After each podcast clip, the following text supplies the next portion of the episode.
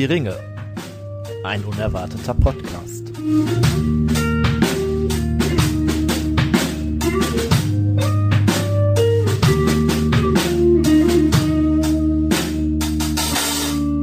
Hallo und herzlich willkommen zu einer neuen Folge Hör die Ringe, ein unerwarteter Podcast.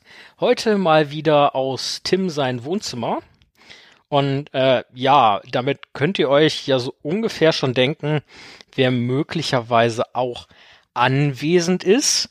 Wir befinden uns hier nämlich quasi in einsamer Zweisamkeit. Hallo Tim. Guten Abend, hallo.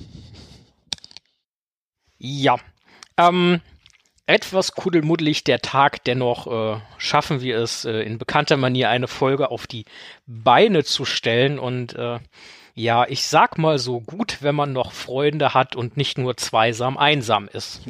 Richtig, korrekt.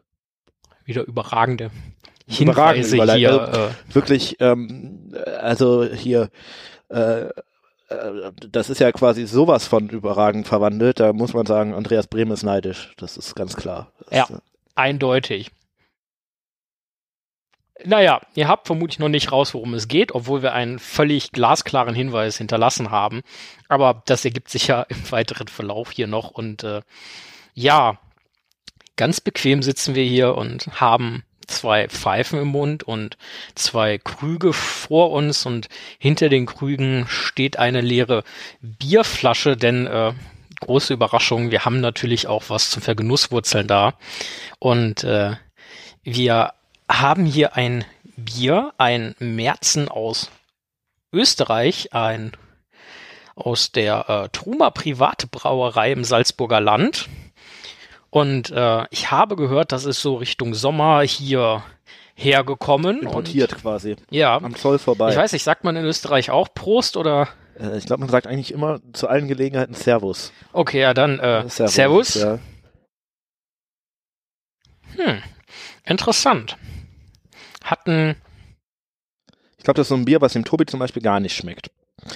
Ich finde es aber eigentlich ganz lecker. es hat so eine gewisse Schwere, finde ich. Hm? Eigentlich auch recht lecker, finde Mhm. ich. Also auch ein angenehmes Bouquet, wenn man so möchte. Mm, nicht sehr prickelnd. Ich hätte es etwas prickliger erwartet. Ähm, vielleicht kommt daher auch diese gewisse Schwere, die ich da Mhm. daraus schmecke, aber an sich ist Bisschen säuerlich ist süffig. es, ne? Also ja, wie Ja. hell es halt so ist, ne? Aber ich finde es dennoch süffig. Also Ja, bin ich auch. ich denke, da kann man sich so im Sommer auch mal zwei, drei Mhm. über den Abend verteilt Ereignisfrei empfunden, ja. genau. Gemüte führen. Und ja, schon angesprochen ist es ein Märzen. Und äh, da unsere Genussmittel ja häufig einen Bezug, wenn nicht sogar jedes Mal einen Bezug immer, ne? Also auch zum- irgendeinen Bezug finden wir immer. dazu. genau zum Thema haben, äh, die Ereignisse und über die wir sprechen äh, oder in den kommenden Folgen auch so ein bisschen sprechen werden, äh, finden auch durchaus im März statt und äh, diejenigen, über die wir heute sprechen, treffen im März quasi bei einem Großereignis, sowas Festival ähnlichem und jetzt ist eigentlich schon fast geknackt, worum es geht, äh, Mhm. aufeinander und zusammen. Ja, also äh, wir sprechen heute, nachdem wir ja letztes Mal schon über den Burning Man Mittelerdes gesprochen haben, jetzt hier quasi über das ja, große Ereignis weiß ich gar nicht. Geht das nicht erst bei 10.000 Leuten los? Ich weiß es nicht, aber ich glaube, heute steuern wir schon mal 3000 ungefähr dazu bei. Mhm. Und ich Die meine, wenn, Hälfte von der Hälfte, die Theo den sich erhofft und hat. ich meine, das ist ja auch der Höhepunkt. Also diese Leute kommen ja an, bevor das Ereignis mit dem Burning Man passiert. Ja. Apropos Großereignis Festival Burning Man, wir haben natürlich auch was zum Pfeifestopfen hier am Start. Und äh, das ist wahr. Tim, was hast du denn da Äh, wir haben mitgebracht? heute einen Tabak, den wir schon mal hatten, aber wir dachten uns, er passt heute gerade ganz gut. Wir haben heute aus der Graf Adolf Edition vom Pfeifen Linsbach den Scottish Mixture, Mic- Mixture, ma- ich kann nicht mehr sprechen, ist aber auch egal, äh, ist Slang, äh, den All 20 äh, hier am Start für euch importiert aus dem südlichen Bereich. Dachten natürlich, schottisch ist eher so ein bisschen nördlich angehaucht, klar, von unserer Perspektive her, ist aber natürlich auch ein ganz klar abhängiges Gebiet von England, auch wenn sie immer wieder was anderes behaupten. Ähm, und ich weiß nicht, wann das, wo wir heute drüber sprechen, so die ersten Unabhängigkeitsreferenten losgehen und so, wenn Aragorn dann endlich ähm, eher als Union verlässt, also quasi die EU verlässt. Ähm, das ist mir nicht ganz klar.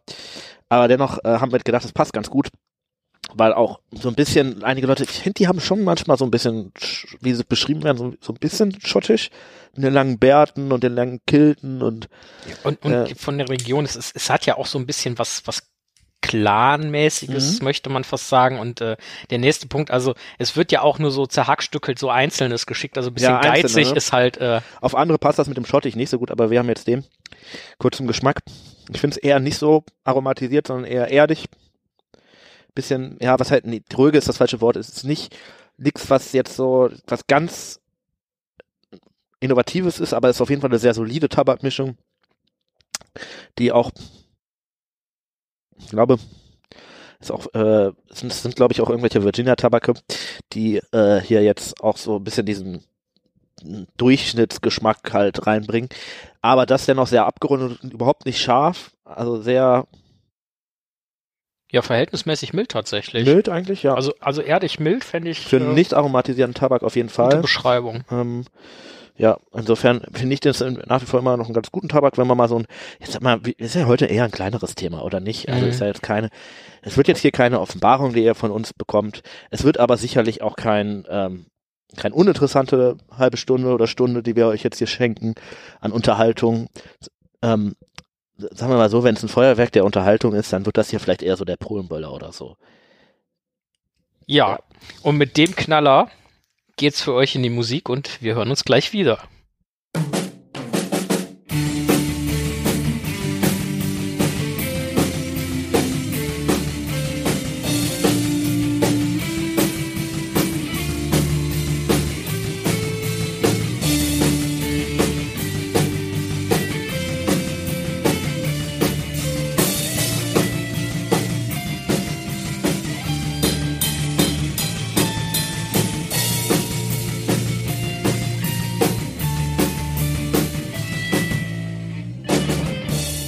Weit aus dem Fenster gelehnt. Hör die Ringe ruft zum Mitdiskutieren auf. Ihr habt Fragen, Kommentare, Anregungen? Dann nehmt Kontakt zu uns auf. Das geht über Instagram. Dort sind wir zu finden unter Hör die Ringe, unter www.hördieringe.de als Kommentar unter der Folge zum Beispiel oder per Mail an langgrundblatt.web.de.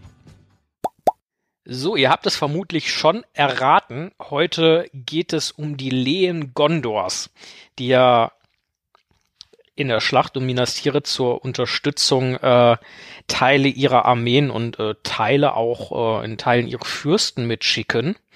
Ähm, also heute sprechen wir nicht spezifisch über die Schlacht äh, um Minas Tirith. Das ist ein äh, Thema, was in naher Zukunft bei uns ausführlich behandelt werden wird. Aber ja, wir mit dachten vielen kompetenten Gästen und ja. uns.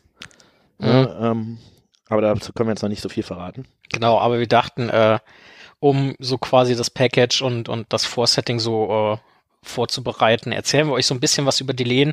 Für diejenigen von euch, die in Anführungszeichen nur die Filme gesehen haben, äh, da kommt von den Lehen, glaube ich, original nischt vor. Oder? Nein.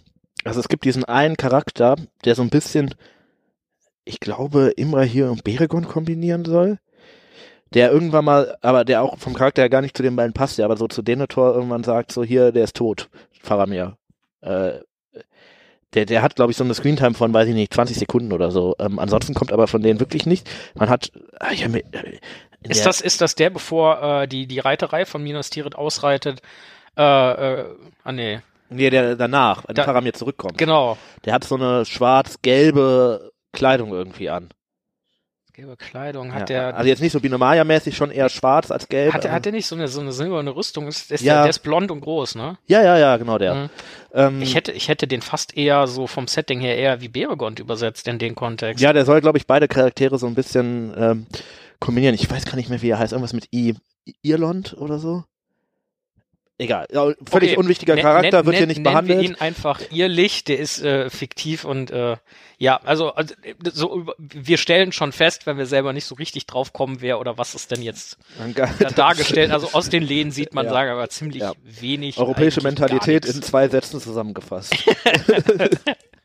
ähm, und daher, ja, gut, wenn ihr die Bücher gelesen habt oder äh, die Hörbücher gehört habt, dann äh, werden euch die Lehen untergekommen sein. Und wir versuchen da heute mal so ein klein bisschen eine Aufdröselung und äh, zu gucken, was man so darüber findet und vielleicht weiß. Tim hat sich auch schon ein Buch zu Hilfe genommen. Ähm, Dieses Buch heißt Der Herr der Ringe. Ja. und äh, das ist auch gut so. Ja, Denn, ich mein, äh, im Gegensatz zu anderen Podcasts, die ja immer nur mit Spekulationen und vielleicht ein paar billigen Witzen unterwegs sind, sind wir natürlich hier immer streng faktenbasiert und nur hart am Text. Quasi äh, euer Puristen-Podcast hier. Und äh, ja, jetzt werdet ihr sehen, was ihr da fordert habt. Ja, um das kurz zu machen, wir sind äh, seriöser als jeder auländische Postdienst. War, ja. Wir sind auch äh, personell, glaube ich, besser besetzt als jeder ordentliche Postdienst. Und wir sind größer, das heißt, wir können die Briefe auch schneller verteilen. Und auch in höher gelegene Briefkästen. So sieht's nämlich aus. Fortschritt durch Armlänge. Mhm. also, ähm, vielleicht gehen wir mal darauf ein, man kennt äh, aus den Filmen aus Gondor eigentlich nur das äh, zerstörte Osgiliath dann äh, einen Teil Isiliens, wo äh, Faramir, Frodo Sam und Smergol aufgreift und äh, ja, dann halt den Pelernor vor, äh, vor Minas Tirith. Und äh, so ganz, wenn die Toten da anlanden, kriegt man halt noch äh, den Hafen von Pelagier. Ja, also es wird ganz schon irgendwie zu Gesicht. impliziert, dass es mehr gibt von Gondor, ne? Aber es irgendwie, es wirkt wirklich wie so ein Stadtstaat irgendwie. Also wie als ob Minas Tirith Gondor wäre.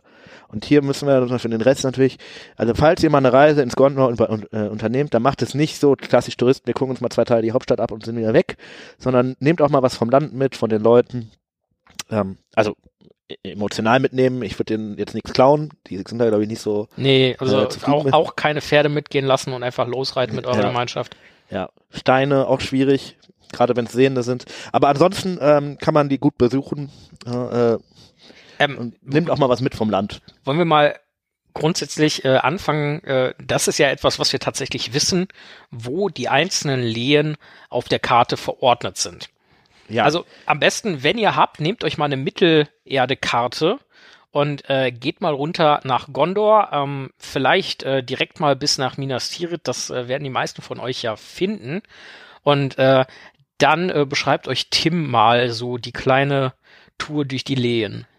Ja, ich weiß gar nicht, wie wir das am besten machen. Sollen wir vielleicht so Pakete machen? Ich glaube, dann kann man sich am besten vorstellen, weil das ist ein sind ja einige Gedanke. so, ähm, werden auch sicherlich nicht. Es ist ja jetzt auch nicht ganz klar. Es gibt zum Beispiel die Insel Teuferlass, die schon auch irgendwie vielleicht da so zu erwähnen wäre, aber über die man auch wirklich nicht viel weiß und auch gar nicht klar ist, ob da überhaupt noch jemand wirklich lebt. Ähm, daher lassen wir sowas mal aus, genauso wie man ja jetzt der Vollständigkeit halber sagen muss, dass Gondor ja eine irgendwie sehr reichhaltige Geschichte hat und auch früher mal andere Gebiete noch beherrscht hat. Rohan zum Beispiel würde, würde einem ja. direkt einfallen ähm, oder auch Teile von Ruhn oder auch weiter in den Süden Richtung Hara, Tarandor zum Beispiel. Das, Umba. Äh, Umba, genau.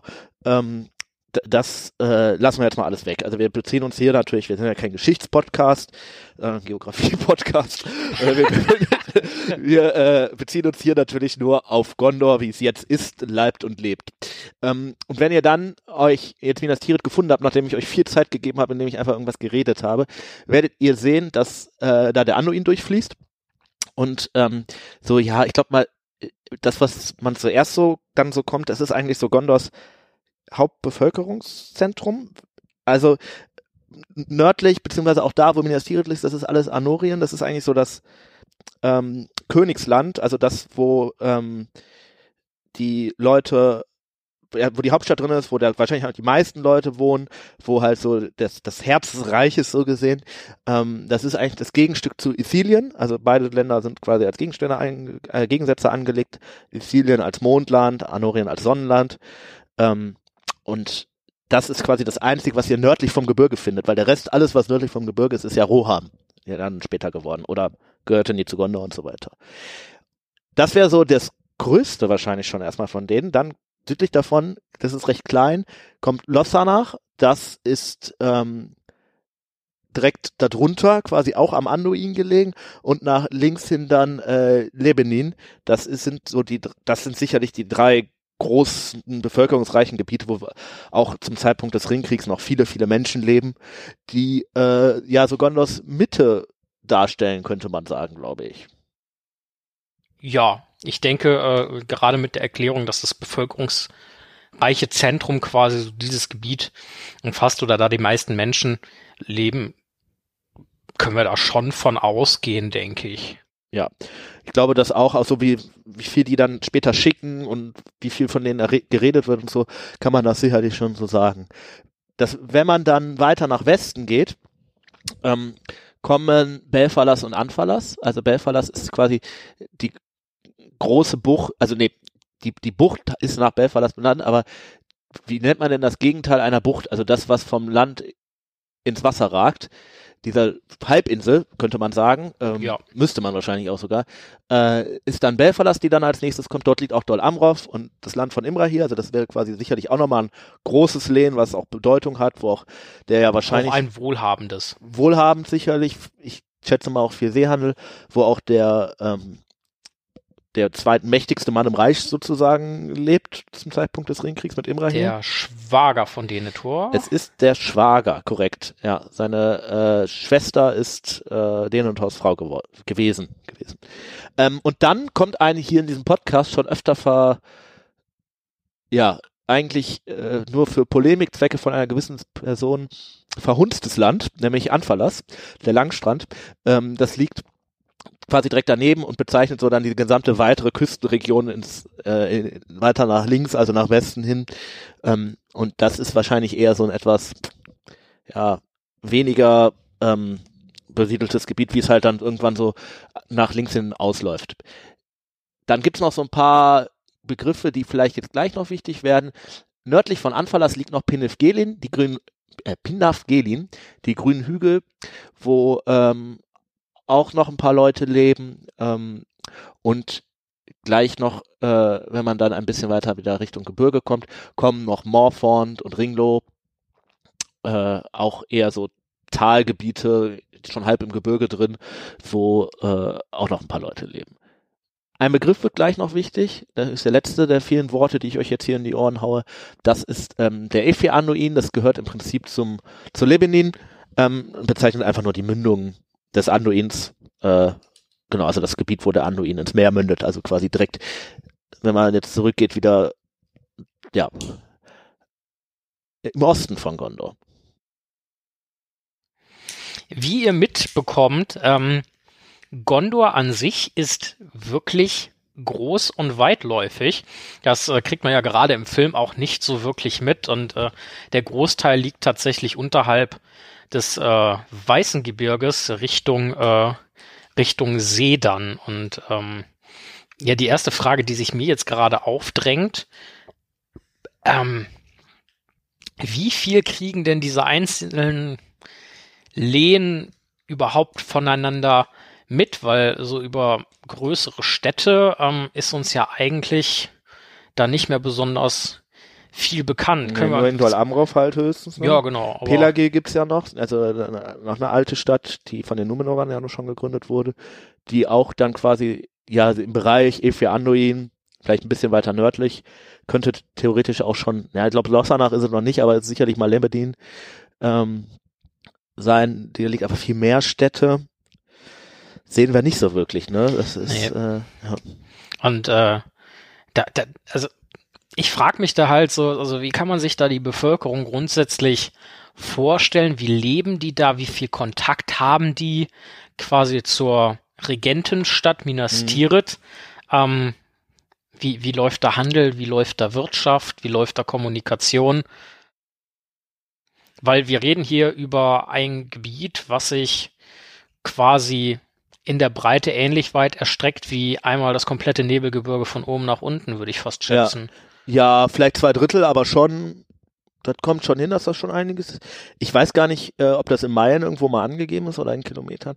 Ich würde jetzt mal so schätzen, sich die Karte so ansieht und immer diese berühmten Wegmarken, ne? Also das Auenland soll so auf der Höhe von Oxford sein oder Hobbingen auf der Höhe von Oxford und Minas Tirith auf der Höhe von Florenz.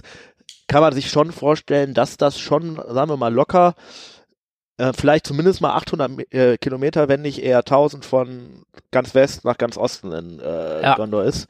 Und das ist natürlich schon einiges, so dass man da, äh, äh, da äh, an, an an Weite hat auch. Ne? Also schon ein großes Land. Sicherlich ein bisschen wie der VAR, also breiter als mehr breit als hoch, ne?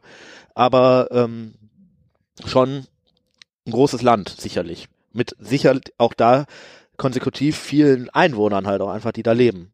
Weil es ist auch ein besiedeltes Land, es ist kein menschenleeres Land wie das so ja, Arnor oder so, sondern es ist schon wirklich ein organisiertes Reich mit sicherlich auch entsprechender Anzahl an Einwohnern. Ähm, wissen wir irgendwas, also ich gehe mal davon aus, um äh, einige vorangegangene Fragen von mir einfach mal selber äh, spekulativ zu beantworten. Ich kann mir vorstellen, dass Kommunikation halt über eine verbundene Straße oder so geht, die jetzt vielleicht nicht ultra ausgebaut ist, aber einigermaßen, einigermaßen solide ähm, und dann gegebenenfalls auch einfach über Reiter, zumindest mit Minas Tirith, also ich gehe davon aus, in Minas Tirith werden Botenreiter sitzen. Ähm, ja, also es gibt ja auch lokale Fürsten, ne? die werden schon mhm. irgendwie in Kontakt mit Denethor stehen. Es gibt ja auch diesen Rat von Gondor, wobei mir da nicht ganz klar ist, wer da alles drin sitzt, aber wahrscheinlich auch da werden zumindest anders bezogen auch lokale Herrscher berichten oder angehört werden. Es gibt ähm, die Leuchtfeuer, die ja auch in den Süden gebaut sind, wo auch sicherlich Kommunikation mit ähm, betrieben wird, aber wahrscheinlich eher so, sagen wir, Notfallkommunikation als äh, wirklich, weiß ich nicht, nächste Woche Dienstag 14 Uhr, Ratssitzung wurde um eine Viertelstunde nach hinten verschoben oder sowas. Mhm. Äh, ähm, aber sonst wird das, denke ich, über so Reiter-Vasallensystem gemacht worden sein, schätze ich mal. Ne? Ja, ist ja vermutlich auch einfach wichtig, weil auch da liegen ja Bewirtschaftungsgebiete, ja. Äh, die mit Sicherheit auch äh, dann dann Waren ja. Richtung äh, Richtung Minas Tirith, Richtung Anorien schicken äh, auch Richtung Dol Amrod. Äh, gibt es, also die einzelnen Linien, wir haben ja eben oder eben schon mal droppen lassen, dass äh, zum Beispiel Dol Amrod eher wohlhabend ist, dass da mit Imra hier quasi Gondor Second in Command irgendwie sitzt mhm. zu, zu dem Zeitpunkt. Ähm, und äh, die geografische Lage ist ja auch unterschiedlich. Manche eher im Hügeligen, manche eher im Tal, manche näher an der See, manche weiter im Landesinneren. Ähm, Wissen wir irgendwas darüber, was die produzieren, bewirtschaften? Haben die irgendwelche Spezialitäten? Also zum Beispiel in Rohan kann man ja sagen, klar inzwischen eigenständiges Königreich mhm. irgendwie, aber da war es ja ganz klar Landwirtschaft und, und Pferdezucht. Ja. Ähm, ja, ich glaube, dass man schon so ein bisschen sagen kann. Zum einen sind einige, also es ist halt sehr, sehr viel Küste. Ne? Also ich würde mal sagen, auch wenn das so ein großes Land ist, wird es wahrscheinlich nicht viele Bereiche in Gondor geben, wo das Meer mehr als 200 Kilometer entfernt ist. Ähm, und daher kann man, glaube ich, schon sagen, ja, hm, äh, das wird ein großer Wirtschaftszeit sein, zumal wir ja auch wissen, dass zum Beispiel in den Krieg auch, äh, da werden Leute geschickt, die explizit als Fischer mhm. bezeichnet werden. Ne, das wird so der normaler Job sein. Da werden auch Hirten sein und so. Auch Landwirtschaft wird da betrieben werden, weil es ist sicherlich auch ein fruchtbares Land, einfach ja. weil es in einer ganz guten Klimazone dafür liegen wird, nicht so weit nördlich, nicht so kalt äh, und am Wasser. Ähm, ja, und ansonsten wird wahrscheinlich auch so ein bisschen Gebirge lädt auch immer so, so Steinbau ein, gerade wenn man sich gondorianische Geschichte anguckt mit dem mhm. Bau von mhm. Minas Tirith, die numenorischen Werkzeuge, die da sicherlich auch eine Rolle spielen, wird sein. Ähm, Handel kann ich mir gut vorstellen. Also klar, zum einen natürlich mit Rohan, aber ähm, wohl auch äh, so die Küste eher entlang. Weil die Handelswege mit Rohan stelle ich mir schon ein bisschen kompliziert vor, weil die gehen ja alle übers Gebirge. Ja, die werden oder alle oder am Gebirge vorbei. Ne? Das und, und ich stelle mir gerade auch die Frage, also früher kann ich mir vorstellen, gab es da irgendwie den Handel, aber mhm. so zuletzt haben Rohan und Gondor ja gar nicht mehr so viel miteinander zu tun gehabt. Ja, und das Gebirge scheint da ja tatsächlich wirklich wie so eine kleine Mauer zu wirken. Mhm. Ne? Das heißt, alles, was zwischen den Lehen und Rohan liegen zwar nicht viele Kilometer, aber hat diese, diese eine physische Barriere und deswegen ja. wird es eher so sein, dass da äh, alles über Minas Tirith laufen muss, was natürlich dann ein riesen Umweg ist. Weg, die Wege werden länger, dann werden so wenige gemacht und so. Tja, so sieht das Ganze dann aus, wenn man noch keine Nordwestpassage gefunden hat. So ist das, ja. Ähm, ja, vielleicht nochmal äh, darauf eingehend. Ich glaube, im Buch äh, wird das tatsächlich aufgeschlüsselt. Ähm, wir erleben die Läden ja in erster Linie, weil wir auch einfach eine dünne Informationslage jetzt mhm. zumindest bei uns hier haben, ähm, als diejenigen, die im Buch und natürlich auch im Hörbuch äh, dem äh, Ruf aus Minas Tirith gefolgt sind, äh, dass ja angegriffen wird und äh, ja, wir haben es eben schon mal so ein bisschen angeteasert. Äh, insgesamt kommen aus den Läden halt 300, ja, ich sag mal Kämpfer, mal professionell, mal eher 3000. Äh, ja, sagen wir eher dürftig oder so mhm. ausgerüstet. Du hast gesagt, eben Fischer waren dabei zum Beispiel, vermutlich auch einige Jäger. Ähm, ja, also halt keine professionellen Soldaten, sondern Leute, die halt einberufen wurden sozusagen, ne? Äh, die sonst was anderes machen, aber die jetzt halt gebraucht wurden. Ja. Und ähm, ja, willst du uns mal äh, so so ganz kurz äh, sagen, wer da von, von wo ungefähr kam und äh, gibt es da Leute, die man im, im Speziellen erwähnt haben sollte, einfach um sie mal gehört zu haben. Wie gesagt, das ist so ein mhm. bisschen eine der Folgen, die äh, die, die Schlacht um Minas Tirith mit aufbaut, dass ihr es einmal gehört habt. Ähm. Ja, das bezieht sich ja jetzt im Großen und Ganzen auf diese äh, Passage da im Buch, äh, als Pippin das so beobachtet, wie alle in die Stadt noch kommen, die jetzt und, so aus dem letzten Drücker werden die Hilfe. Ja, ja, genau. Ne. Das ist äh, interessanterweise gibt es im ähm, äh, warte mal, äh, im, im, im Troja-Mythos gibt es ja eine ähnliche Passage, wo auch die ganzen äh, griechischen äh, hm. Truppen quasi aufgeführt werden. Das ist sehr stilistisch recht ähnlich, kann man sich vielleicht mal angucken. Naja, ähm, also wir wissen zum einen, dass aus Lossanach, das ist das der erste Nähte, halt Forlong, der ist der Anführer davon, und so um die 200 Leute kommen. Und da sagen die Menschen schon, boah, 200 ist echt wenig. Äh, wir hatten eigentlich gedacht, das ist das Zehnfache, was zum einen ja halt, wie bevölkert das Gebiet sein muss. Ähm, und zum anderen, dass halt auch viele einfach nicht kommen konnten, wegen der Geschichte mit den Kosanen, weil die da halt, äh, ja, quasi da abgezogen werden und da gebraucht wurden. Ähm, das wäre so das erste. Dann wissen wir das aus dem Ringlotal, also äh, etwas weiter entfernten Gebiet, was auch nicht so ähm, so so so groß ist. Halt um die 300 Leute kommen mit einem Anführer, der heißt Devorin. Ähm, von dem wird, glaube ich, ehrlich gesagt nie wieder was gesagt im ganzen Buch, aber er wurde da zumindest mal, äh, äh, ja. Äh, hat, er, hat er seine fünf, fünf Buchstaben bekommen oder so? Ja, genau. Ja, ja ähm, ja, das ist also wie gesagt auch eher ein weiter entferntes Gebiet.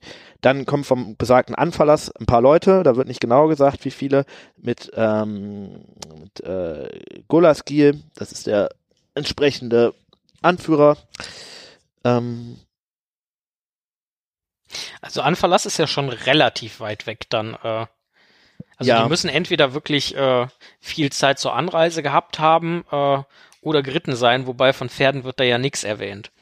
Ja, ja. Ja, also zumindest nicht durchgehen. Also wenn halt nur ein paar Leute hast, die reiten, dann hilft dir das ja auch nicht so wirklich weiter. Du musst ja dann nicht entscheiden, ob du alle mitnimmst oder halt welche Leute zurücklässt und die haben ja anscheinend alle mitgenommen. Also müssen die schon frühzeitig losgegangen sein. Ähm, dann weiß man, dass aus Lamedon, das haben wir glaube ich eben gar nicht erwähnt, das ist auch noch eins dieser Gebiete, die da in diesem L-Bereich liegen, Lossanach, Lebanon und darüber halt noch Lamedon, ganz wenig Leute kommen. Das kommt vor allem daher, dass die Menschen halt auch von den Kosanen äh, gebunden sind, auch deren Anführer im Endeffekt da unten kämpfen muss. Ähm, vom LC Anduin, also im Endeffekt aus Lebanon, kommen auch um die 500 Leute. Und dann aus besagten Penafgelien, was wir ja schon vorher hatten, kommen auch nochmal um die, die 300. Das sind alles nur so Klecherbeträge eigentlich, muss man sagen. Ne? Also das sind ein paar, da kommt ein bisschen was zusammen, am Ende so um die 3000, aber es sind nicht, nicht besonders viele. Was tatsächlich wahrscheinlich den größten Unterschied macht, sind die Leute von Imrahil aus Dol Amrov, also aus Belfalas, die ähm, mit dann doch 700 Leuten kommen, was jetzt auch keine 1000 sind, aber mal ein bisschen mehr, ähm, vor allem auch alle sehr gut ausgerüstet und sehr äh, gut organisiert, also auch richtig als ja, Berufssoldaten, muss man sagen, da ankommen, was dann ja schon was anderes ist als so ein Haufen wütender Fischer irgendwie.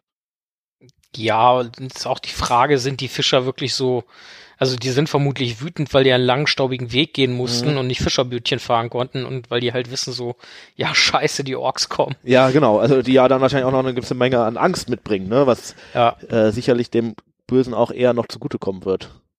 ja aber äh, wirklich mal zur Anreise. Ähm, also klar, aus den nahegelegenen Gebieten oder vielleicht auch noch ähm, aus, aus Belfalas, dem, den Gebieten oder so, da brauchst du schon nicht so lange Richtung Minas Tirith, Mhm. aber aus den weitergelegenen hatten wir, hatten wir die, die Jungs aus dem Morthon-Tal erwähnt? Ah nee, die habe ich einfach mal unterschlagen. Ähm, das sind aber auch nicht so viele. Das waren, glaube ich, ähm, 500 Bogenschützen ja oder so, ne? genau. Ähm, die, äh, was ja aber auch schon ein Stück weiter weg ist, das Morphontal. Ne? Das ist das, Ja, ja. wo Aragorn dann am Ende durchzieht mit den Toten. Äh, wo der, glaube ich, sogar auch noch feststellt, dass das ziemlich entvölkert ist, weil die halt alle in irgendwelchen Kr Schlachten kämpfen, die Leute. Ähm, aber ansonsten haben wir die, glaube ich, nicht äh, erwähnt. Ne? Ja. Ja, aber ich stelle mir halt wirklich die Frage, ähm, das es vergeht ja von Kriegsbeginn in Rohan. Also sprich, äh, die, die, die, der Rückzug aus, ähm, aus Edoras nach Helmsklang, Schlacht von Helmsklang, ähm, Sammeln äh, über Edoras nach Dunhag und dann Aufbruch nach Minas Tirith, das sind ja, Das ist schon ein Das- Stück. Ne? Die müssen schon ordentlich unterwegs gewesen sein. das, also das sind ja. Ja. nicht so viel, ich überlege gerade, wie viele Tage das sind, das sind ja irgendwie, das sind Ich ja finde es auch bemerkenswert, ehrlich gesagt, Wochen dass sie oder alle so? zusammenkommen. Also die müssen sich ja wahrscheinlich irgendwie vorher getroffen werden haben. Ich schätze mal zum Beispiel in Dol Amroth wird, werden zumindest die Leute aus Anfalas und aus Morphon, aus dem Ringlotal, Pinaf Gelin, dass die wahrscheinlich sich alle da gesammelt haben und Mhm. damit immer hier hochgezogen äh, sind und vielleicht noch vorlang auf dem Weg eingesammelt haben.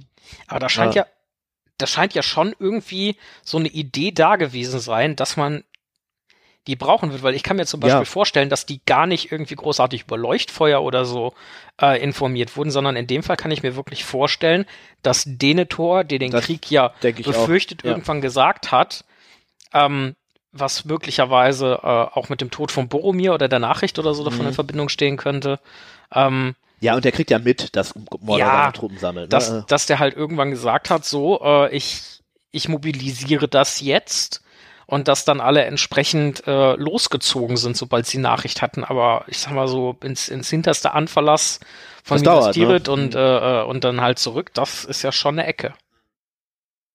Also das glaube ich auch, dass Also ist zumindest mal zwei Wochen vorher, also eigentlich mehr, weil du musst die, es sind nicht viele, ne? Die werden auch nicht alle bekommen haben, was geht irgendwie, weil bis du dann so Leute gesammelt hast, das dauert einfach unendlich lange. Aber ich glaube, ja, ich wollte gerade sagen, zwei Wochen vorher, ich glaube eher früher sogar noch, muss er angefangen vermutlich. haben. Ich glaube eher vier Wochen, bis, bis man dann zusammengesammelt hat und so. Äh, muss wirklich auch die Entscheidung gefallen sein, okay, wir machen das jetzt. Und ich denke, dass das eigentlich so geplant war, von wegen, schickt alles, was ihr habt. Mhm. Und dass das dann halt durch die Nummer mit den Kosanen anders kam. Ja, möglich. Das haben wir in der Denethor-Folge gar nicht so beleuchtet, aber es ist wahrscheinlich auch wieder ein Grund für Denethor zu sagen, hey, das läuft ja alles kacke irgendwie und ich bin unzufrieden. wenn dann statt, jetzt 3000 Leute statt, wenn, Ja, ich weiß nicht, ob alle zehnmal so viel geschickt we hätten, we ne, weniger als halb so viele, wie er erhofft hat, vermutlich auch hier. ja, oder mehr, wenn, also bei Lossanach wird ganz klar gesagt, das ist ein Zehntel, Ja. äh, und 3000 oder 30.000, das macht dann wohl doch schon irgendwie einen Unterschied, ne, aber, Ja. Ja, im Fall von Lossanarch wären es dann halt 2000 Leute, aber 2000 Leute einigermaßen gut ausgerüstet sind halt schon, also ich weiß nicht, wenn du mir die vor die Nase stellst, so, also zugegebenermaßen auch 200 würde ich jetzt nicht auslachen, aber äh, so 2000 ist halt schon nochmal eine ganz andere, ja, ganz andere Qualität. Aber worauf ich nochmal eingehen wollte, es ist wieder so ein ganz erstaunliches Timing. Das haben wir ja äh, schon, schon ein paar Mal festgestellt in Folgen. Ähm, wer wie, wo, wann aufgetaucht ist und wo durchgekommen ist und gefunden wurde oder nicht gefunden wurde. Und äh, ja, auch hier, kurz vor Schlachtbeginn treffen die alle ein. Also ja, Zufälle gibt's. ja, Zufälle gibt's, genau, gutes Timing sicherlich, ne, ich wollte gerade einmal nachschauen, vielleicht finde ich es, ähm, äh, wie viele Leute denn dann Aragorn tatsächlich mitbringt auf seinen Schiffen. Ich glaube, es wird irgendwo gesagt, dass das eigentlich erstmal nur 1000 sind und der Rest quasi dann Sich noch auf den Weg, Weg, macht, weil halt äh, nicht alle auf die Schiffe passen, so blöd Ja. gesagt. Ähm, ja, das ist natürlich zeigt aber schon, dass auch tausend Leute einen großen Unterschied machen können. Ne? Also ja. das ist äh, sicherlich so, weil da natürlich noch psychologische Effekte sicherlich bei dieser Aragorn kommt von den Schiffen runter Nummer äh, eine Rolle spielen. Ja gut, und äh, wie ihr wisst, in den Filmen äh, springt äh, Aragorn mit Gimli, Legolas und den Toten von den Schiffen und äh, ja, im Buch halt mit, mit Menschen. Ja. Naja, und zwei Elbenzwillingen, aber Mhm. aber äh, auch da äh, die Lehen im Film eigentlich komplett weggelassen, wobei ich denke, dass, dass das dem Film auch durchaus zuträglich ist. Ja, das ist eine Vereinfachung so am Ende, muss man Ja. sagen, ne? die aber auch funktioniert. Äh, Also insofern äh, äh, denke ich, das ist schon, schon in Ordnung, dass sie das so gemacht haben. Ja, auf jeden Fall. Und ich meine, genügend davon, das ist ja fast ähnlich wie mit den Elben in äh, Helms Klamm im Film. Also aus den Lehen werden ja auch furchtbar viele Leute draufgegangen sein. Ja, ja, wa- wahrscheinlich. Ne? Das ist ja eigentlich Gondors Hauptmenschenquelle so gesehen, könnte Ja. man sagen. Ne? Und äh, ja gut, aber äh, so viel schon mal äh, als Spoiler, die Schlacht um Minas Tirith wird ja bekanntermaßen äh, gewonnen. Im Buch wird dann auch äh, zum Teil aufgezählt, wer da von den äh, von den von den äh, Fürsten oder Anführern äh, teilweise zu Tode kam und äh, dementsprechend auch, nachdem dann letzten Endes Aragorn König war, gibt es bestimmt eine gewisse Umstellungen in den in den Lehen. Ja, das denke ich auch, ja. Ja, eigentlich total interessant. Das, also ich wüsste jetzt, abgesehen davon, dass mein Wissen da jetzt auch nicht ultra breit ist, ich wüsste auch nicht, wo noch irgendwie was, was steht. Weißt du, ob da irgendwie Tolkien noch mal irgendwo eine Kleinigkeit Ja, es gibt so ein paar, oder zum so? Beispiel, hat, also das ist halt so eine typische Tolkien-Sache, der hat mal so ein paar Texte zum Beispiel über die ganzen Flüsse da in Gondor geschrieben und eigentlich eher auf Basis dessen so ein paar Sachen auch über die Lehen niedergeschrieben, weil das halt zum Beispiel für den Namen, den der Fluss gerade trägt, relevant ist, wie so die Geschichte des äh, des, des Landes ist, durch das der fließt, so warum der Fluss so heißt. Da gibt's ein paar Sachen, vor allem in den Nachrichten aus Mittelerde. Äh, ansonsten gibt's aber tatsächlich zu den Lehen an sich nicht ganz so viel. Das ist ein ziemlich spekulatives Gebiet, weil wir halt wirklich nicht so mega viel sehen. Wie wir ja, ich finde dafür, dass Gondor ja eigentlich im ähm, dritten Band eine sehr große Rolle hat, von Gondor selber gar nicht so mega viel mitbekommen.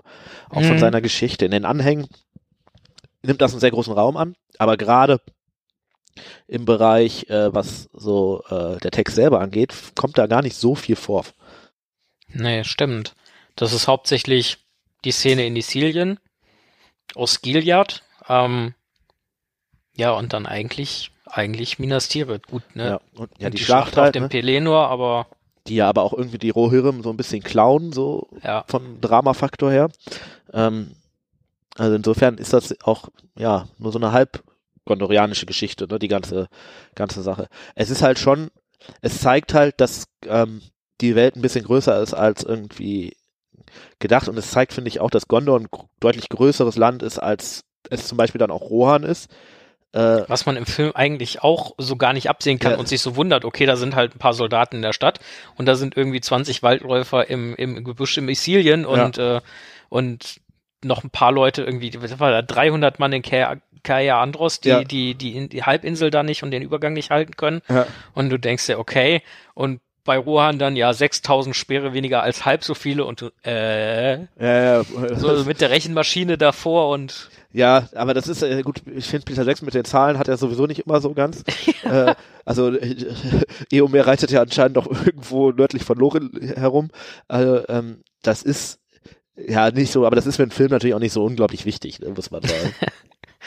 ja, Also ich glaube, das wäre schon cool gewesen, dass man das irgendwie darstellt. Aber das wäre, das wäre vielleicht auch echt mal ein Thema für so eine eine coole Serie. Ähm, so Gondors Geschichte über die ganzen Jahrzehnte und dann könnte man natürlich zu den Lehen auch irgendwie einfach mal. was ich mir gerade vorgestellt habe. Ähm, gut, das hätte, ob das in den Film gepasst hätte, vermutlich tendenziell eher nicht so. Aber was halt cool gewesen wäre, mal so ein kleiner Überflug einfach über die Karte, dass man einfach da drüber geht Ach. und Äh, Im Film meinst du? ja, ja, Ich dachte, du meinst jetzt irgendwie, dass man, weiß ich nicht, im Pelagi ins Flugzeug fliegen kann und dann einmal den Gondor-Rundflug äh, buchen kann. hm, auch nicht Ich schlecht. würde mal die Adler fragen, die haben da bestimmt Zeit und Lust drauf für, für und drauf. Air Adler, hier werden sie geflogen. Ja. Ich würde auch einen Ring mit ins, also an Bord nehmen, wenn das in Ordnung Hier, ist. hier, hier, hier, wir, hier werden sie geflyfoolt. Ähm, nee, so einmal über, über das Land. Mhm. Als stilistisches Mittel quasi. Ja, ja, als so ein stilistisches. Mittel und dann irgendwie, dass da überall halt, keine Ahnung, so Ja. Also es gibt ja diese Kartenszene mit Faramir eine. Ja. im zweiten Teil, ne? Ähm, wo es übrigens auch ein grandioses äh, YouTube-Video mit dem Titel Faramir kann Read Maps äh, zu gibt. Hm. ähm, aber äh, da wird das ja gemacht, aber da wird ja wirklich nur gezeigt, Isilien zu Rohan und alles südlich vom Gebirge wird, glaube ich, weggelassen. Hm. Ne, Also da hätte man es natürlich machen können. Das hätte man natürlich auch gut machen können, wirklich die Karte einfach ein bisschen größer starten und dann, also hätte ja ein kurzer Verweis vielleicht sogar gereicht, ne? Also ist natürlich jetzt auch nur so ein bisschen, was würden wir uns wünschen, wie es noch cooler werden könnte. Ist auch so ganz cool geworden, aber wäre vielleicht eine Idee gewesen. Ist auch so ganz cool geworden. Ich stelle mir gerade, immer, immer wenn, wenn so ein Satz fällt oder so, stelle ich mir halt irgendwie so eine entsprechende Szene irgendwie in, in, in Hobbit umgesetzt vor. Und äh, Ja, ich weiß gar nicht, wird Gondor, doch Gondor wird erwähnt im Hobbit, ne? Also irgendwer, ja, hier als Sauron vertrieben wird, sagt, glaube ich, Gandalf äh, von, oder Elrond? Elrond sagt das, glaube ich. Äh, die müssen gewarnt werden, die sollen Wachen aufstellen und so weiter. Wo Saruman ja, dann Wachen, sagt, ja, ja, ich die mach sollen das Wachen, alles. ne? Wachen vor Mordor aufstellen, ja. Ja, ja, aber äh, das, äh, ansonsten wird da auch nicht viel zum Hobbit, äh, zum, zu den Gondor und vor allem nicht zu seinen Lehen gesagt, ne? ja. Ich glaube, ansonsten gibt es auch wirklich nicht viel. Also, die werden in irgendwie jeder äh, Spielumsetzung gibt es die, werden die auch erwähnt und äh, kann man auch, also zum Beispiel die Games Workshop hatte die ja irgendwie relativ lange im Programm. Hm. Ähm, bei anderen, bei Brettspielen ist, kannst du immer auch irgendwie Leute in die Lehen schicken. Äh, hier, wir spielen ja im Moment irgendwie viel Ringkrieg, da ist äh, das auch immer ein probates Mittel, da mal vielleicht einen Angriff zu versuchen. Ähm, aber ansonsten, ja, sind die viel, laufen die oft so ein bisschen unter ferner Liefen, ne? Ja, und also gut, ne, letzten Endes auch im Buch ähm, wird halt erwähnt, es gibt sie, die heißen Ja. so und so, der und der regiert da und sie schicken so und so viele Leute und Ja. danach ist quasi, äh, der ist tot, der ist tot, der ist Ja. tot und ganz viele andere äh, auch und äh, aber die Schlacht ist gewonnen. Ja, die haben auch ordentlich, ne? Also ich glaube, fast alle von diesen Anführern, die da hinreiten, gehen auch drauf dabei. Mhm. Also für Imrail hatte Tolkien anscheinend so ein bisschen was über, der hat überlebt. Aber ansonsten, äh, denke ich, ja, ist das nicht so eine sichere Nummer da, äh, als Anführer zu sein. Nee, das stimmt wohl. Ich habe tatsächlich gerade noch mal ein bisschen nachgeguckt zur ähm, Wirtschaft, das äh, habe ich noch gefunden. Lossernach ist tatsächlich auch für Obsthandel und Gemüse und so ähm, be bekannt. Ja, äh, und äh, dann gibt es hier noch, äh, ich glaube, ansonsten haben wir nämlich alle wirklich auch aufgezählt. Ja. Was denkst du, also das ist jetzt noch eine Spekulationsfrage, wie lange gi- gibt es die äh, schon? Also ist das so, Gondor ist gegründet und jetzt sind hier die Lehen, wir richten hier mal ein paar, jetzt mal Provinzen ein, oder ist das eher so eine Sache, die waren schon vorher da und wurden dann einfach einge, eingegondort? Das oder? ist eine total spannende Frage. oder hat sich das wegen, erst vor ein paar hundert Jahren wegen, entwickelt? wegen, wegen, wegen dieser Weitläufigkeit und ich frage mich, ob das vielleicht auch ein Stück weit irgendwie schon auf die, also es gibt mehrere Ansätze. Also das Mhm. erste, was ich mir vorstellen kann, ähm, die Numenora haben ja Siedlungen an der Küste gehabt und äh, haben äh, Teile Mittelerdes erkundet und am Ende wurden dann äh, die, die mit, mit den überlebenden Numenorern unter, unter Elendil halt die, die Königreiche Gondor-Anor gegründet. Ich gehe schon davon aus, dass die auch unterhalb des Weißen Gebirges irgendwie schon auf Menschen getroffen sind oder so. Also es gibt ja verschiedene Stämme von Menschen, die da quasi irgendwie schon gelebt haben, dann vielleicht ein eher dörfliches Dasein hatten oder äh, die Dunländer sind ja auch vielleicht so ein bisschen so ein Beispiel. Ähm, Ich könnte mir auch Oder- wirklich vorstellen, dass das so eine Mischgeschichte ist. Oder dass dass das- zum Beispiel die Sachen an den Küsten ähm, alte numenorische Gebiete sind und vielleicht so eine Art Provinz da schon waren, Mhm. die Gondor dann einfach eingemeindet hat, so gesehen. Ähm, interessant wäre ja wirklich, ob es das bei Arnor zum Beispiel auch gab. Wir wissen, dass das Breland Ja. ja, zum Beispiel auch vorher schon existierte und von Ja. Arnor so, aber halt nie offiziell als das Breland, so als wirkliche Verwaltungseinheit. Ähm, und dass sicherlich auch ein paar Sachen so dann gegründet wurden, gerade so im Bereich Ministerien und so, das klingt auch alles ein bisschen, wie wenn sich das jemand ausdenkt. Also, dass da jetzt das äh, äh, Mondland auf der rechten Seite und das Sonnenland auf der linken Seite ist, mhm. ist eher, ähm, glaube ich, also am Reißbrett entstanden, könnte man sagen. Ähm, und vielleicht ist auch ab, waren auch Sachen erstmal noch unabhängig. Also zum Beispiel gerade so die ganzen Sachen sehr weit im Westen, weit von Minafirit entfernt, die werden Das vielleicht auch im Laufe der Zeit erst dazugekommen sein, ja, dass die das irgendwie dann irgendwann unterworfen haben. Ähm, gerade wenn es am Anfang heißt, dass das Weiße Gebirge ja noch so eine recht gefährliche Geschichte ist, mit äh, wilden Menschen Ja, genau. und Orks gegebenenfalls auch noch. Vielleicht ist das auch da ähm, ja so auch gekommen, dass die das dann da angefangen haben, die Leute irgendwann unter ihre Herrschaft zu zwingen. Vielleicht ist da im zweiten Zeitalter auch einfach irgendwann ein äh, unbekannter Meteorman durchgezogen mit, äh, mit ein paar Haarfüßen und Ist ja eigentlich aufgefallen, dass die ähm, quasi in der Hat- ersten äh, Folge kommt ja diese Geschichte mit dem Schiff, ne? Von wegen, warum kann das schwimmen, weil es nach oben guckt und der Stein fällt nach unten. Und in der gleichen Folge zeigen die einen Stein, der fliegt. Ich, ich weiß nicht, ob das Absicht ist, ob da sich jemand darüber Gedanken gemacht hat. Aber ich finde es zumindest mal. also äh, zum ersten, ich weiß es nicht, zum zweiten bin ich mir ziemlich sicher, die Antwort lautet nein. ja. Na gut, also äh, ich, ich, ich, ich wollte jetzt auch nicht so ernsthaft irgendeine weitere Meteorman-Theorie aufbauen. Ich kann mir schon vorstellen, dass dass äh, Siedlungen von schon da lebenden äh, äh, Menschen einfach waren, ähm, die dann durch die Numinora quasi kolonisiert denke auch. wurden. Ja. Und die den angeboten haben, so hier, wir haben wir haben Technik, wir haben wir, wir haben Wissen und ihr habt Ja. Ressourcen, äh, also lasst uns handeln. ja, ich denke auch. Und dann wird das Und vielleicht im Laufe der alles, Zeit dann. was du dir irgendwie so einigermaßen friedlich einverleibst, ähm, ist ja potenziell auch etwas, was dich nicht irgendwann irgendwann massakrieren möchte. Ja, ja klar, gerade wenn du halt ähm, so ein gerade sich gründendes Reiches oder eins, was eh die ganze Zeit irgendwie Stress mit ähm, Ostlingen oder Haradrim oder sowas hat, ne? Bist du Mhm. vielleicht froh, wenn du dann im Westen nicht auch noch irgendwie ein Problem dir äh, ja, anders. Wobei auch da halt die Frage wäre, ab wann gab es denn Probleme im Süden und im Osten und ja, gab es vielleicht tatsächlich auch einfach mal Probleme so Richtung Weißes Gebirge oder eher nicht? Auch da wissen wir eigentlich gar nichts. oder? ja, nicht viel zumindest. Also wir wissen schon, dass äh, Minas Tirith ja zum Beispiel gegründet wurde, äh, auch an der Stelle wegen der Leute in den Bergen, äh, um die Bedrohung Gondors da so ein bisschen unter Hm. Scha in Schach zu halten. Ja, ansonsten wissen wir natürlich über die ganze Zeit nicht so wirklich viel, muss man auch sagen. Äh, fällt dir jetzt noch was ein, was man über die Lehen sagen müsste oder was man da unbedingt mal äh, spekulativ angehen sollte? Ähm, nee, ich glaube nicht. Ich glaube, die Lehen sind natürlich im Bereich, äh, vielleicht mal so die Frage in die Zuhörendenrunde. Äh, was ist so euer Gebiet? Wovon würdet ihr gerne mehr wissen? Von äh, welcher welcher Bereich? Ich finde zum Beispiel dieses Pinafgeli mit den grünen Hügeln und den, der grünen Stadt, die da irgendwie, oder grüne Dörfer, die da beschrieben werden, eigentlich auch interessant. Also das glaube ich, da könnte man noch ein bisschen mehr Hintergrundstory zu rausfinden. Ähm, oder gibt es noch andere Bereiche, die ihr besonders interessant findet? Das wäre ja wirklich mal eine Sache, wo man vielleicht auch äh, mal ein bisschen spekulieren könnte. Äh, ja, ich wäre auch neugierig. Gucken wir mal, was uns erreicht und äh, ja, wenn uns was erreicht, werden wir schauen, dass wir das in äh, die Folgen um die Schlacht um Minas Tirith mit einverweben werden. Ähm, ja, ihr kennt das ja von uns so äh, zum Ende, zum Schluss äh, gucken wir da einmal noch äh, drauf. Ein Zauberer kommt nie zu spät.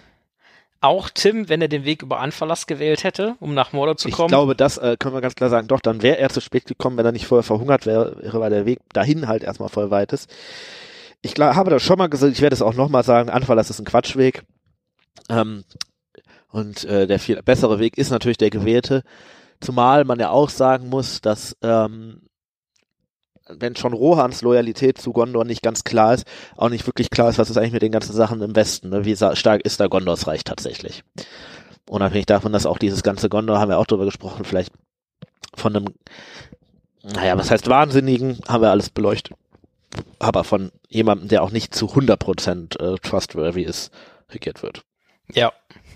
Ja, ich denke auch, ähm, wir machen mit Sicherheit mal eine Sonderfolge über die Wege der Gefährten und äh, wie hätte man noch gehen können. Äh, rausbringen, machen irgendwann. Ähm, aber so spontan würde ich auch sagen, ich denke, über Anverlass wäre nicht Ja. unbedingt der praktikabelste, klügste oder gar schnellste Weg Ja. gewesen. Und ja, damit sind wir auch schon am Ende der heutigen Folge ganz äh, wie immer. Ähm, und gerade für diese Folge natürlich sehr interessant, falls ihr es noch nicht getan habt. Lest die Bücher, hört die Hörbücher, schaut die Filme. Weil ansonsten lesen wir euch nämlich weiter Wings of Power äh, Dialoge vor.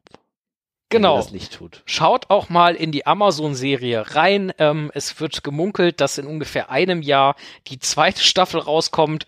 Äh, wir sind übel gespannt darauf und bei uns kommt demnächst tatsächlich die äh, angekündigte Folge zur Amazon-Serie raus. So wie gucken wir nach ungefähr einem Jahr darauf, etc. pp. Auch da müssten wir meines Wissens nach spannende Gäste dabei haben. Das auf jeden Fall, ne? Und, Und- wenn es wir selber sind, aber das äh, Und äh, zu, zu guter Letzt, äh, hört natürlich gerne weiter uns, also hört die Ringe ein unerwarteter Podcast. Äh, das hört ihr zwar häufiger, nehme ich an, zum aber äh, Beispiel jetzt gerade. freuen tun wir uns natürlich trotzdem sehr darüber. Äh, Tim, hast du noch abschließende Worte? Äh, nee, ich äh, würde mich dem allen anschließen, würde euch noch eine schöne Woche oder ein paar schöne Wochen, bis wir uns wiederhören, wünschen und euch ansonsten äh, ja noch eine schöne Zeit wünschen. Äh, ja, ich wollte mir jetzt irgendeinen coolen Witz machen, mir fällt aber gerade keiner ein, daher verzichte ich an dieser Stelle. Ja, Du kannst ja gleich nochmal irgendwie reingrätschen, wenn sich das ergibt. Ja, aber oder ich ansonsten. schneide den dann nachträglich irgendwie da rein. Oh, das ist jetzt hervorragend. Und vielleicht noch ein bisschen was von dem Gepöbel, was wir noch auf äh, Halde haben. Ähm, ja, ja, vielleicht. Ich hätte länger keine Outtakes mehr äh, hatten wir. Lasst euch überraschen oder äh, seid fröhlich überrascht worden äh, von äh, was auch immer Tim da an Outtakes oder wie auch immer reintut. Und äh, Ich würde jetzt auch einfach gar keiner dran tun, das finde ich eigentlich wir hören uns dann das nächste Mal wieder, wenn es wieder heißt. Hör die Ringe, ein unerwarteter Podcast. macht es gut, bis dahin. Tschö.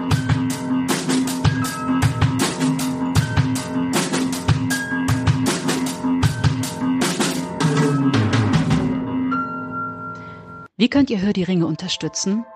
Liked uns auf Instagram, folgt uns auf Spotify und abonniert uns beim Podcatcher eures Vertrauens. Natürlich freuen wir uns auch über Bewertungen. Am meisten unterstützt ihr Hör die Ringe, wenn ihr ein Steady-Abonnement abschließt. So können wir unsere Technik zum Beispiel aufrüsten und uns neue Mikros kaufen. Dafür erhaltet ihr natürlich auch immer ein paar richtig schöne Goodies. Es war ein gutes Schiff, Schwester. Ich hab's so gebaut, wie du es mich lehrtest. Weißt du, weshalb ein Schiff schwimmt, ein Stein aber nicht? Oh je. Ja, das wird jetzt schwierig. ähm, Moment. Weißt du, weshalb ein Schiff schwimmt? Das ist so grottig und es wird halt schlimmer nach hinten raus. ja, ja. Es wird schlimmer nach hinten raus. Okay. Ähm, weißt du, weshalb ein Schiff schwimmt? so geht das nicht. Okay, pass auf. Warte, ich brauche mal kurz hier einen Schluck Wasser oder so. Ja, wir, wir, Äh, wir, wir, wir atmen dreimal durch und dann fangen wir nochmal Ja. oben an. Mhm. Hör mal, fünf Minuten produziert, 20 Minuten Outtakes bereits jetzt. Ja. Gehen wir Mutter und Vater. Scheiße, das war gar nicht schlecht. ja, Dieses gehen wir Mutter und Vater suchen am Ende ist halt immer. Aber, aber das mit gehen wir Mutter und Vater suchen, das können wir, kannst du ja nochmal eben lesen. Aus dem Sommerlager, ne? ja genau. Aber warum ist denn das dann am, im März schon abgelaufen? Das ist nicht im März abgelaufen. Ach so, ne, ich, ich dachte, Nächste. Du hattest irgendwas geschrieben. Nein, das äh, ist ein Märzen. ah, hättest du nicht irgendwie 15 oder so? Ich habe irgendwas. Der Hexenkönig ist am 15. März gestorben. Ah, so, ich dachte, das sei auf das Haltbarkeitsdatum des Biers bezogen gewesen. Nein, das war auf den Hexen, auf das ja, Haltbarkeitsdatum dann wird's ja, dann äh, wird's ja ganz entspannt des- hier ja, werden. Des Hexenkönigs bezogen. Das habe ich gar nicht auf dem Schirm gehabt, dass es darum gehen könnte. Naja, machen wir erstmal die Pfeife. Die Ereignisse sind auch alle im März, also das passt schon ganz gut. Ja.